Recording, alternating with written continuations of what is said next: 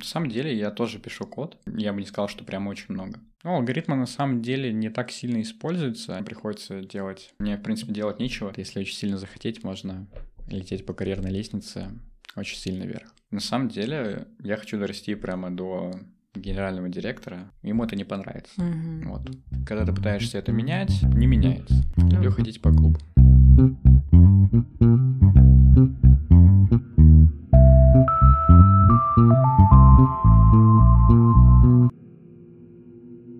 Привет, меня зовут Полина Ушакова, и это подкаст «Они из IT». Подкаст о студентах, которые уже нашли свое место в IT для всех тех, кто только пытается сюда попасть. В этом выпуске у меня в гостях Вова, четверокурсник ИТМО и по совместительству техлид в компании X5 Retail.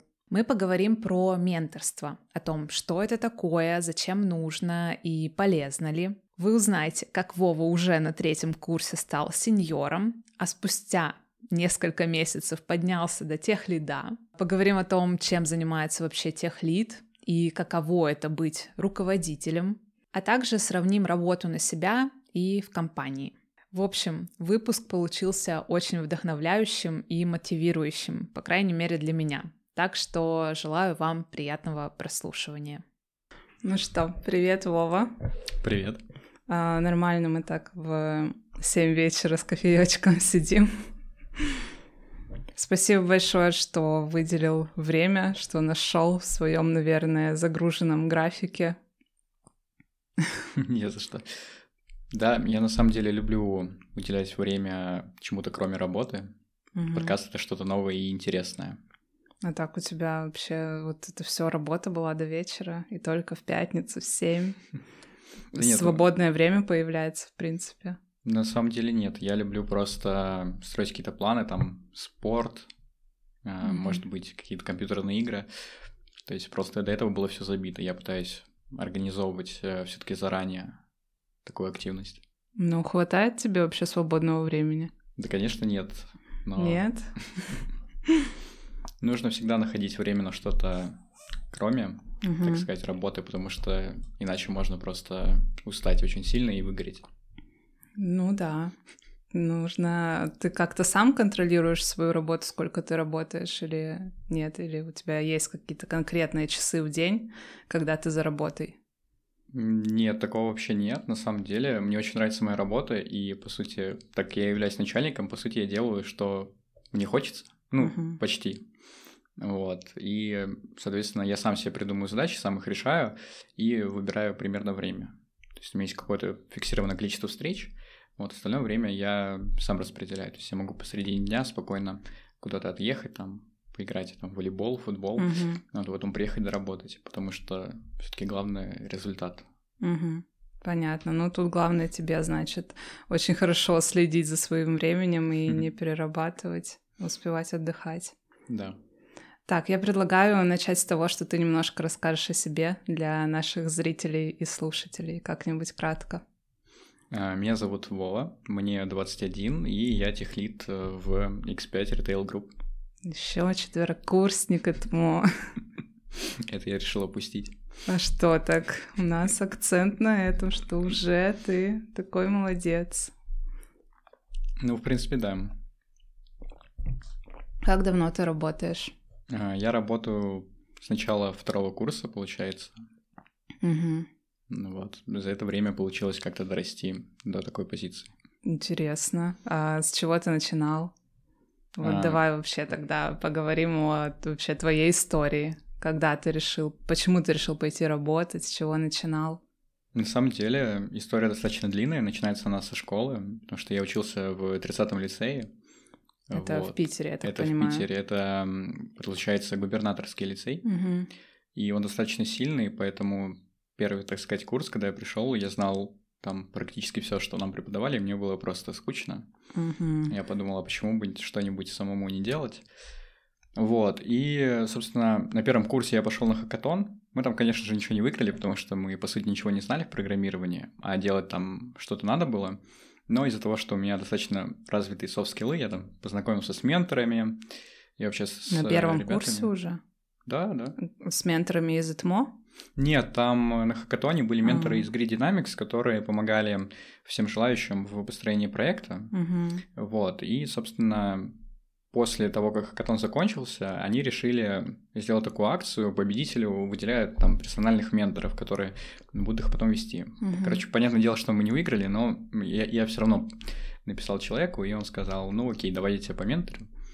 Вот, и с этим человеком я занимался примерно полгода, может, немножко больше. Он увидел, что я что-то могу, умею, понимаю. И он также, кроме Grid Dynamics, работал в таком небольшом стартапе, который занимался продажей брендовых вещей. Вот, и он меня просто туда, так сказать, порекомендовал. Я mm-hmm. выполнил тестовое задание, подошел и, собственно, так попал на первую работу. Ну вот вообще тема менторов, это уже очень интересно. Как это происходит вообще, работа с ментором? На самом деле, в основном, это ментор это просто человек, который мог, может тебя куда-то направить. Э, то есть, вот как у меня было. Я, по сути, его спрашивал, а что я могу сделать такого, чтобы там, получить работу, чтобы прокачаться. Он мне примерно накидывал там какие-то аспекты, которые мне нужно изучить, я это сам делал и непосредственно показывал ему результаты. А он каким-то образом это корректировал. Он был какой-то взрослый, успешный уже. Ну, человек. конечно, да. Это же люди, которые уже работают э, в компании. Вот, этому человеку сейчас там 35 лет, по-моему, mm-hmm. то есть у него там стажа больше, больше 15 лет точно. Mm-hmm. То есть именно подсказать э, что-то он вообще очень хорошо может. А каким запросом ты к нему пришел? Просто я хочу работать в IT, или ты уже понимал свое направление тогда? Что ты хочешь делать? На самом деле, я изначально хотел вообще идти на машинное обучение, uh-huh. и как раз хакатон был по этой теме, и менторы как раз были с машин ленинга. Uh-huh. Вот, мне было это интересно. И ты вот к нему вот с этим запросом, да, пришел, что хочешь в этом работать? Да, да. Uh-huh. Он как раз куратор, поэтому он как раз сам data scientist. Такой чувак крутой. Но он получал, получается, сказал, что тебе поучить нужно, да? Да и потом рекомендовал, куда резюме закидывать или что? Ну, там на самом деле получилось достаточно удачно, потому что он вот как раз работал в стартапе uh-huh. дополнительно, и в стартапе просто нужен был еще один разработчик, там частично машин частично бэкэнд. Uh-huh. Вот, он меня порекомендовал, сказал то, что если хочешь, вот можешь выполнить тестовое задание, если подойдешь, мы тебя возьмем без проблем. Uh-huh. Вот, собственно, я справился, меня взяли. Но вы, получается, с ним как-то регулярно там встречались раз в неделю и отслеживал он твои результаты? Да нет, нет это на самом деле не так работает, потому что, ну, не надо так смотреть Я почему-то слышала это, вот когда про менторство, то вот это что-то подобное. Наверное, если менторство в каком-нибудь университете, где это прямо обязательно, вот человеку Мгм. там впихивают какого-то другого молодого неопытного, там, наверное, да, но если говорить именно про менторство от какой-то компании сторонней, то это скорее просто какие-то советы и помощь. Ну, то есть я ему писал, скажем, раз в неделю, раз в две недели, и он просто мне отвечал там и корректировал. То есть он прямо сильно мне там не помогал, условно говоря, типа, что uh-huh. я типа могу написать, я там с тобой созвонюсь, тебе что-то там подкорректирую и так далее. Просто, ну, направлял. Uh-huh. Классно. Получается, консультировал, можно, да, да сказать. Да. Ты его обо всем, о чем угодно спрашивал. Круто так-то вот вообще, когда есть такой человек. И это бесплатно было у вас, да? Да, да. Это какая-то, видимо, сотрудничество ИТМО как раз с Dynamics. А, да? А я думала, что ты просто вот конкретно с этим человеком договорился Не. и все. Да а. я, я просто, знаешь, я искал варианты, каким образом мне можно там найти работу, либо самому прокачаться, чтобы потом куда-то пойти. Угу. Вот, мне показался это такой очень хороший вариант, потому что, ну, раз предлагают, то почему нет? Ну да, уже на первом курсе вообще сразу, чтобы залететь. Нормально. Вот это хороший путь. И, в принципе, я слышала сейчас вообще много откуда про этих менторов, что есть и даже какие-то чаты в Телеграме, где можно находить менторов. И у нас в ИТМО тоже есть. Не, не слышал Не, об этой программе? не, честно, нет. Нет? Ну, ты рекомендуешь, да? Ну да, это прикольно. А ты сам никого не менторишь сейчас? Уже так-то у тебя опыта много. Так нет, ну в, в рамках организации я сейчас как раз э, больше консультирую именно М. по каким-то сложным архитектурным вопросам, Мгм. по коду и так далее. Ну, это в рамках, а вот так вот, чтобы кого-то взять, какого-нибудь студентика, первокурсника. Нет? Только если первокурсница. Угу. Ну вот некоторые ведь хотят даже этим заниматься, им нравится помогать. Да у меня на самом деле не так много свободного времени, поэтому... Угу. Вот. Пока не думал. Может быть, в будущем. Угу. Ну, получается, тогда ты устроился на специалиста по машинному обучению туда? Ну, там было частично, там не было прямо специалиста, я был просто разработчиком. Угу. Вот, я делал частично бэкэнд, частично машинное обучение. На питоне, да? Питон плюс э, JavaScript там был. Угу. Вот. И что потом? А, да. Потом я проработал в этом стартапе, я понял, что денег там не очень много, я уже какие-то знания релевантные получил, и просто начал ходить там по вакансиям, смотреть, прокачиваться, так сказать. Вот, и мне предложили работу в компании по защите от DDoS-атак. Мгм. Тоже небольшая компания на самом деле, но уже более престижнее. Вот, и взяли меня туда, по сути, на уже медла. Это было через полгода. Ничего себе. Вот. Там на самом деле было очень интересно, потому что там также было немного людей, и приходилось делать вообще все по типу и бэкэнд пилить, и какими-то DevOps практиками заниматься, по типу поднять все приложение там в Docker Swarm. Это такая небольшая аль- альтернатива э, Kubernetes. Мгм. Вот, и всякие графаны прикрутить, там, базы данных поднять. В общем, очень много, так сказать, обязанностей, которые Мгм. прямо сильно качают. Мгм. То есть уже как-то это не было с машинным обучением связано. Нет, я уже отошел немного с машинного обучения, мне прямо очень понравился backend. Мгм. Вот. Решил все-таки в этой стези раздвигаться. Ой, развиваться. Мгм. А backend у тебя на Django был, на питоне? Нет, у меня бэкэнд был всегда на TypeScript. А, И, ну, JavaScript, TypeScript. мгм. Мне кажется, это более такой правильный выбор. И сколько ты там работал? Там я проработал месяцев 9 или 10. Вот, и потом меня, честно сказать, просто забрали в большую компанию, М. так сказать, перекупили. Просто как-то увидели твое резюме где-то? Да, да, увидели мое резюме, написали, вот стало интересно, со мной пообщались, я Мгм. подошел, мне тоже все подошло. А там такая маленькая, да, была компания вот эта? Предыдущая? вторая? Да. Ну, я бы не сказал, что очень маленькая, но по сравнению с X5, понятное дело, что небольшая. То есть там штат сотрудников, ну, человек э, 200, наверное, Мгм. максимум. Ну и потом в X5 снова медлом тебя взяли, да? Да, да. Я, я не совсем в X5 Retail работаю, я работаю в X5 Foodtech, это, по сути, такой цифровой бизнес X5. Вот, в основном мы занимаемся, там, например, курьерской доставкой. Угу. Вот, есть еще вещи, которыми мы занимаемся.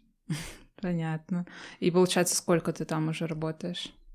Уже, ну, больше года, год и три месяца получается. Угу.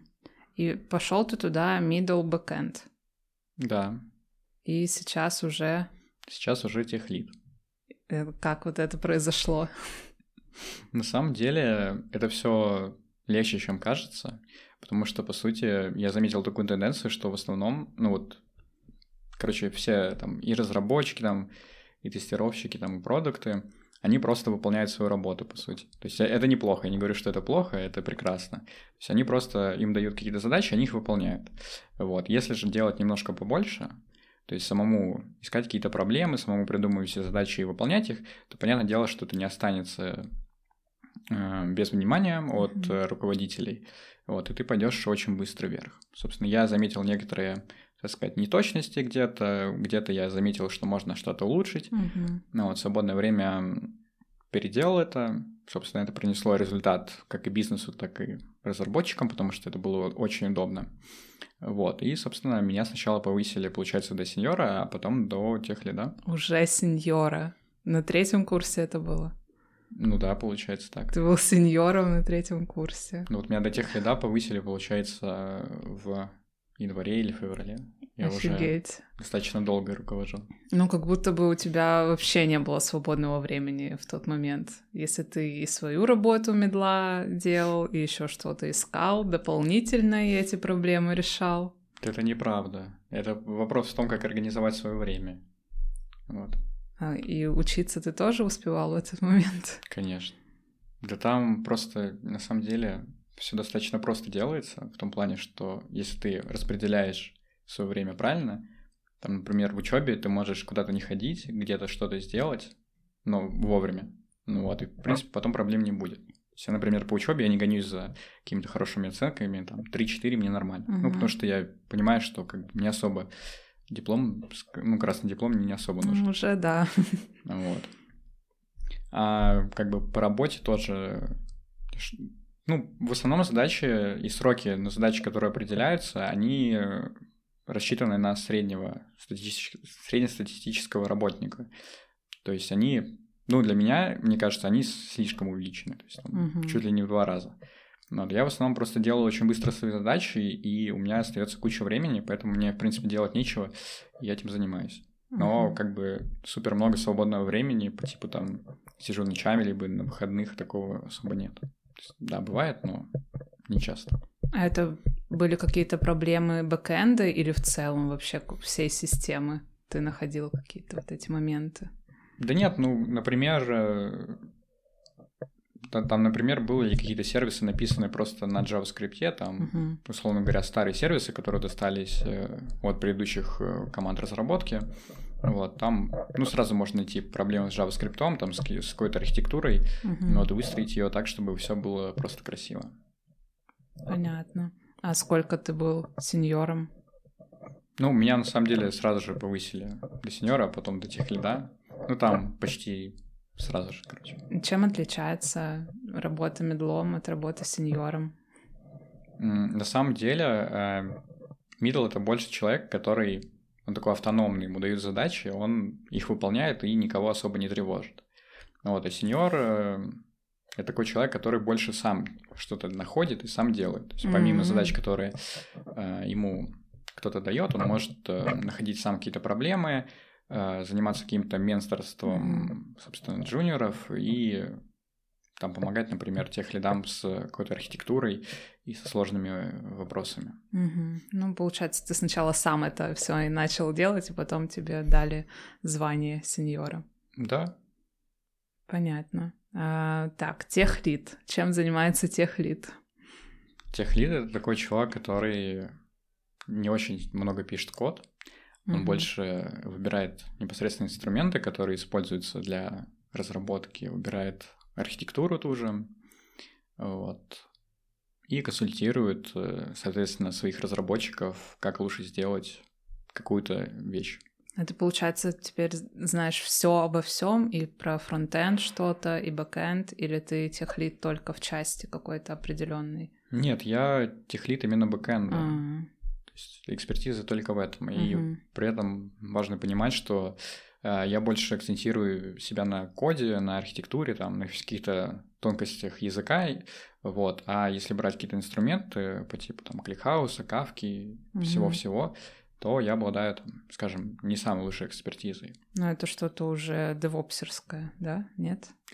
Да почему? Это как бы базы данных, какие-то месседжи-брокеры. А, угу. То есть я понимаю, как они работают, я понимаю там, что как настроить, но если что-то касается прямо супер таких тонких моментов, то это не очень. Но это, в принципе, не нужно. Я почему-то думала, что техлит — это человек, который прям всеми знаниями обладает во всех технологиях и как-то выбирает их да. и направляет. Но ты вот по части бэкэнда, но все равно там, наверное, достаточно всего нужно знать. Нет, ну опять же, я, в принципе, могу выбирать инструменты, я понимаю, там, чем один инструмент лучше или хуже другого, но я именно говорю об экспертизе ну, такой прямо о тонкостях каждого инструмента. Угу. То есть там и с кликхаусом, там же, это же колоночная база, а не строковая получается. Там же нужно правильно писать запросы, чтобы ничего не тупило.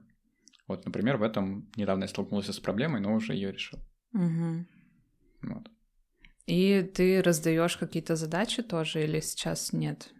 Да, я на самом деле у нас есть вот тимлит и техлит, uh-huh. и тимлит э, он формирует больше такие бизнесовые задачи, а я в качестве техлида формирую более такие технические задачи по типу каких-то багов, может утечки памяти, может быть обновление библиотек, там uh-huh. смена архитектуры, рефакторинги, в общем, все-все по технической части. Тебе нравится вот заниматься именно этим, а не кодом? На самом деле я тоже пишу код. Вот, просто у меня код больше такой платформенный, Мгм. а не бизнесовый, и его, я бы не сказал, что прям очень много. Ну вот. Да не, в целом... Не хочется, чтобы были постоянно какие-то там алгоритмы и так далее. Да просто уже на самом деле я перешел такой момент, когда тебе прям хотелось писать э, кучу кода. Мгм. Вот в один момент ты садишься и понимаешь, что вот я могу это сделать, я уже вижу, как это работает, я вижу, какую архитектуру применить, какие библиотеки использовать. Но, тем не менее, это займет какое-то время. И тебе легче это отдать какому-то Мгм. программисту, вот, и потом проверить, чем самому это писать. Потому что ты, по сути, уже как бы сам все понял. Понятно. Зачем дальше делать? Делегирование.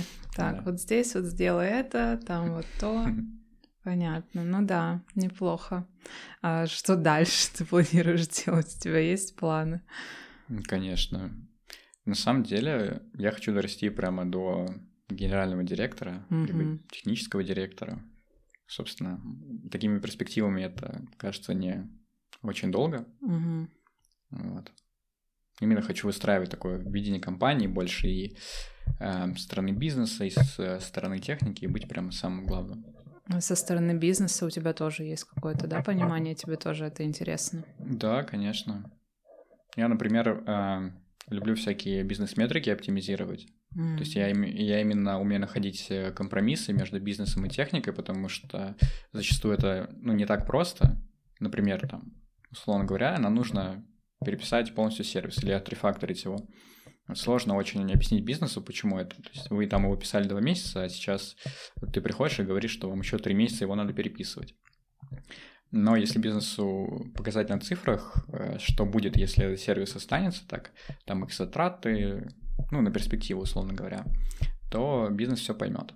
Есть я именно такой человек, посредник между технической стороной и бизнес-стороной, чтобы никто не ругался. Тебе, может, стартап свой лучше тогда создавать? Мне кажется, ты вообще идеально для этого подойдешь. Так это уже в плане. Это все параллельно развивается, Мгм. Ты надо обо всем успевать думать просто. конечно. А, может быть, ты можешь рассказать, что уже могли видеть пользователи, например, что сделано тобой в X5 Retail, возможно. Да, на самом деле, вот есть приложение пятерочка и перекресток с Мгм. доставкой которой, и вся логика распределения заказов Мгм. от того момента, как вы заказываете в приложении, до того момента, как вам приезжает заказ, это вот логика, которую пишу я и моя команда. То есть там на какого курьера назначить заказ, там через сколько он будет, вот, и так далее. Интересно, наверное, это делать. Да, на самом деле сложно соперничать с другими компаниями, но мы справляемся. Мгм. Ты тоже как-то анализируешь конкурентов? Да нет, не особо. Для этого есть другие люди. Мгм. Но я больше выявляю именно проблемы, которые я вижу. То есть, например, э, где-то есть, например, неоптимальные маршруты, как курьеры возят заказы. Мгм. Вот, например, какой алгоритм применить, чтобы курьеры возили заказы оптимально. То есть, если у курьера есть там, например, э, заказов штук 6, вот, он поедет по какой-то очень странной траектории, у него будет просто огромный пробег, ему это не понравится. Мгм. Вот. То есть я- вы этим даже занимаетесь, именно Конечно. построением маршрута. Это, по-моему, что-то из машинного обучения, нет? Ну, у нас, мне кажется, на онлайн-курсе по машинному обучению было что-то такое. Все может быть. Я вот что хотела у тебя узнать. Ты вот сказал, что ты выбираешь, как там строить какую архитектуру и что-то вот это вот все, где ты этому научился? Уже во время работы сама работа тебя научила или университет, возможно, или ты как-то дополнительно учился еще? Нет, было бы круто, если бы университет такое, такие знания давал, но, к сожалению, нет. Ам, Да просто я смотрел на текущие реализации, там даже не касаемо моей работы в X5, а просто и в других компаниях, и то, как люди пишут, в принципе, код. И я начал понимать, что, ну, как-то что-то не то, потому что, когда ты пытаешься это менять, э, не меняется. Либо меняется очень сложно. Когда Мгм. пытаешься расширять, не расширяется. Мгм. Когда пытаешься поддерживать, э, можно сломать голову. Ну Вот, поэтому Не agile, получается, да? Не тут, гибко. э, да, не совсем правильно это написано. И я, собственно, задался вопросом, а разве не придумали способов э, написать это более красиво, вот, чтобы было вообще такое знаешь, как искусство. И оказывается, что есть такие способы. Я сам начал изучать всякие архитектурные решения, там как-то пробовать их сначала применять на своих пэт-проектах, а потом уже увидел, каким образом можно их применить э, на работе, и на самом деле очень полезно, потому что сейчас, по сути, те вещи, которые я поменял, они прямо очень хорошо и читаемые, и расширяемые, вот. И вообще с ними очень приятно работать. А ты как о них узнал? Где-то в книгах прочитал? Или какие-то, я не знаю, в интернете что-то, какие-то статьи? На самом деле э, все вместе. Угу. Там же есть куча всяких книг архитектурных, Мгм. например, там вот это Gengo 4, самая популярная архитектурная книга, если мне память не изменяет. Вот. Еще пару книжечек почитал. И в интернете, в принципе, всякие интересные статейки про архитектуру. М, Университет что-то вложил в тебя, как ты думаешь, какую-то частичку? Именно по этому вопросу, ну, навряд ли. Да. Что поделаешь. Понятно. А, так, давай поговорим про твое свободное время. Чем ты любишь заниматься и как часто ты вообще чем-то с- таким отвлеченным от работы занимаешься? Честно сказать, я вообще в прошлом спортсмен, Мгм. поэтому я люблю поигрывать с Чем ты ребятами. занимался в прошлом? А, волейболом, футболом, да даже бальными танцами, на самом А. деле. Я всем позанимался немножко по чуть-чуть, где-то лучше, где-то хуже. Но в целом мне там почти любой спорт нравится, и в свободное время я, бывает, с ребятами выбираюсь поиграть в волейбол, там пляжный, где-то футбол, где-то сходить на матч. Вот недавно был на «Зените» Оренбурге. Мгм. Очень прикольный матч. Ты часто, да, спортом занимаешься? Да, стараюсь. Особенно летом, когда хорошая погода. Вообще в кайф. На улице, да. Да. Классно. Люблю Ну. ходить по клубу, Да? конечно. Такого мы не ожидали услышать от такого серьезного человека, как будто бы ты только и делаешь то, то, что ты разрабатываешь и учишь. Не, это все стереотип. Твой любимый клуб. Честно сказать, мои любимые клубы в Москве находятся. А вот в Питере не знаю название. Я не помню никогда название. Так, так. Ты, ты не запоминаешь, да, уже? Да нет, меня обычно друзья приводят. Понятно. Ты не хочешь в Москву переезжать, раз там твои любимые клубы? Мне нравится Москва именно из-за темпа и ритма жизни, но для меня слишком большой город. Вот, Да. да. То есть для тебя Петербург идеальный город. Ну, я бы не сказал, что идеальный, но прямо мне нравится. Вообще, когда общаюсь с петербуржцами, они никто как будто бы не хочет уезжать. И меня это всегда так удивляет, что вот с кем не пообщаюсь, всем так здесь нравится, и так не хочется никуда уезжать вообще. Само собой. Ну, Питер а- лучший город. А люди из других городов с радостью куда-нибудь бы уехали. Даже из Москвы. Едут в Питер. Снова вернемся к работе. У тебя есть опыт работы в маленькой компании и в большой. А как ты думаешь, где круче карьерный рост и где бы где тебе больше понравилось работать в плане вот этого развития? Честно сказать, э, мне кажется, в стартапе именно развитие идет больше, потому Мгм. что там зачастую людей не хватает, и всем приходится делать много задач, и причем часто не связанные с их основной работой. Вот даже там женам прилетают такие задачи, которые там у сеньоров волосы Мгм. дыбом встают, но ничего не поделаешь, нужно все делать. Вот поэтому, конечно же, карьерный рост, он побыстрее идет, и опыт накапливается тоже быстрее. Но, тем не менее, люди могут выгореть, у которых нестабильная там, моральная составляющая, например. То есть ты много работаешь, тебе мало платят, и вообще не круто. Мгм. Вот у большой компании у тебя как бы идет все достаточно медленно, гармонично, но тем не менее не так быстро.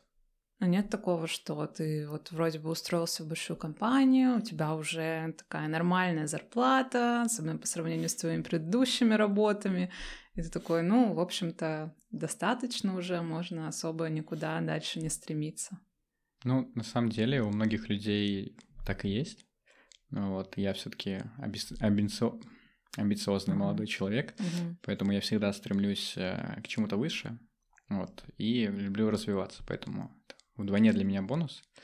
Mm-hmm. Не знаю, у меня нет такого, что я вот встал на одном месте, мне комфортно, я хочу идти выше. Вот пока я не дорос до там какого-то технического директора, либо не основал свою компанию, которая там уже стабильно работает и приносит большое количество денег, я не остановлюсь. Угу. Но тебе все равно хотелось бы что-то больше свое иметь. Ну, конечно, всегда хочется свое иметь что-то. Ну, мне кажется, не всем. Вот кому кто-то, вот, наверное, устраивается в большую компанию, и все, им хорошо там.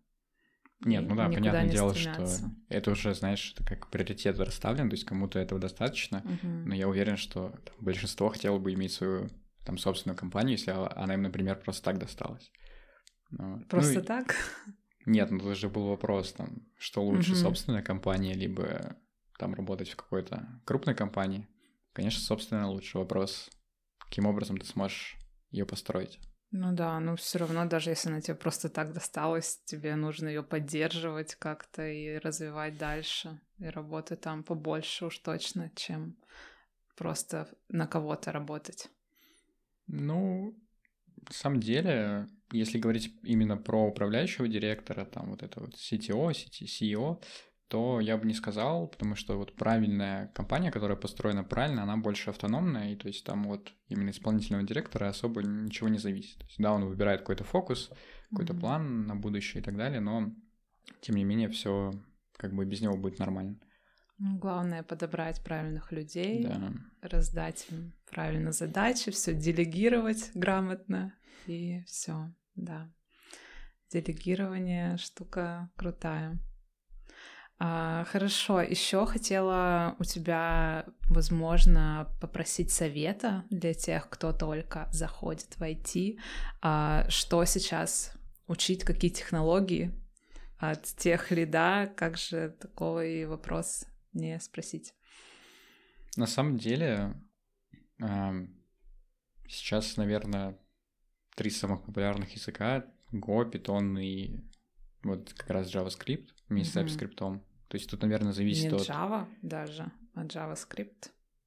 Ну, как, вот если, если смотреть на вакансии, по крайней мере, mm-hmm. то, что я видел, больше именно там того же JavaScript, TypeScript, Go, какого-нибудь Rust, mm-hmm. вот, Python. Но тут, наверное, даже не важно, какой язык выбрать. Вот. Ну, главное, чтобы он был плюс-минус популярный. И э, там сферу деятельности. Mm-hmm. Что там тот же Python, он подходит, как по мне, больше для машинного обучения, для какого-то дата сайенса. Вот, TypeScript и Go, например, подходят для бэкэнд разработки прямо шикарно. Вот, TypeScript просто mm-hmm. помедленнее, но на нем, как по мне, просто быстрее можно сделать некоторые вещи. Ну, вот, а Go быстрее, но сложнее немного. Mm-hmm. Блин, я сказал TypeScript быстрее. Нет, ты сказал, что TypeScript медленнее. А, все, нормально, я что-то... Все. Ты меня поставил в неловкое положение с языками, потому что я давно не смотрел уже. Ну, ты сам вообще про языки начал говорить, я сказал технологии. Ну, технологии. Ну, а что-то кроме языков? Типа докер, например, вот что-то, вот какие-то такие конкретные вещи, которые нужно знать сейчас. Ну, бэкэндеру, раз ты больше поэтому, да. Да на самом деле бэкэндеру можно особо не знать там таких вещей, как докер, то, как это поднимается и деплоится, uh-huh. что это больше задачи девопсов. Uh-huh. То есть для начальных уровней я бы советовал просто так просмотреть глазами, плюс-минус понимать, что оно для чего. Больше как бы стоит посмотреть в сторону именно кода и каких-то, может быть, базу данных, там, каких-то брокеров сообщений. Угу. Вот это, это реально что, что важно. брокеры сообщений? Ну, по типу кавки той же, куда угу. ты складываешь там сообщения, вот, и потом с другого сервиса получаешь. Ну, так какая, как очередь. Mm, хорошо. Ну, получается, больше именно вот язык, алгоритмы, возможно, да, ООП, вот что-то такое, именно программирование. Ну да, да. Ну, алгоритмы на самом деле не так сильно используются, они просто тебе помогают мыслить правильно. Ну да. Вот, а ООП, да, это хорошая парадигма, там ООП, какое-то функциональное программирование. Угу. Вот. Понятно. Хорошо. Спасибо тебе большое. Я думаю, тогда будем заканчивать. Было вполне себе полезно, мне кажется, для начинающих бэкэндеров и не только. А, спасибо, что пришел еще раз, что уделил время. Возможно, хочешь что-то сказать еще на прощание нашим слушателям. Хочу сказать, что все зависит от вашего желания. Вот, если очень сильно захотеть, можно лететь по карьерной лестнице очень сильно вверх. Да, берите пример с Вовы. У него энергии очень много, и все получается. Да, главное делать. Большое спасибо всем тем, кто дослушал до конца. Не забывайте, пожалуйста, оставлять комментарии, рассказывайте о том, как вам этот выпуск.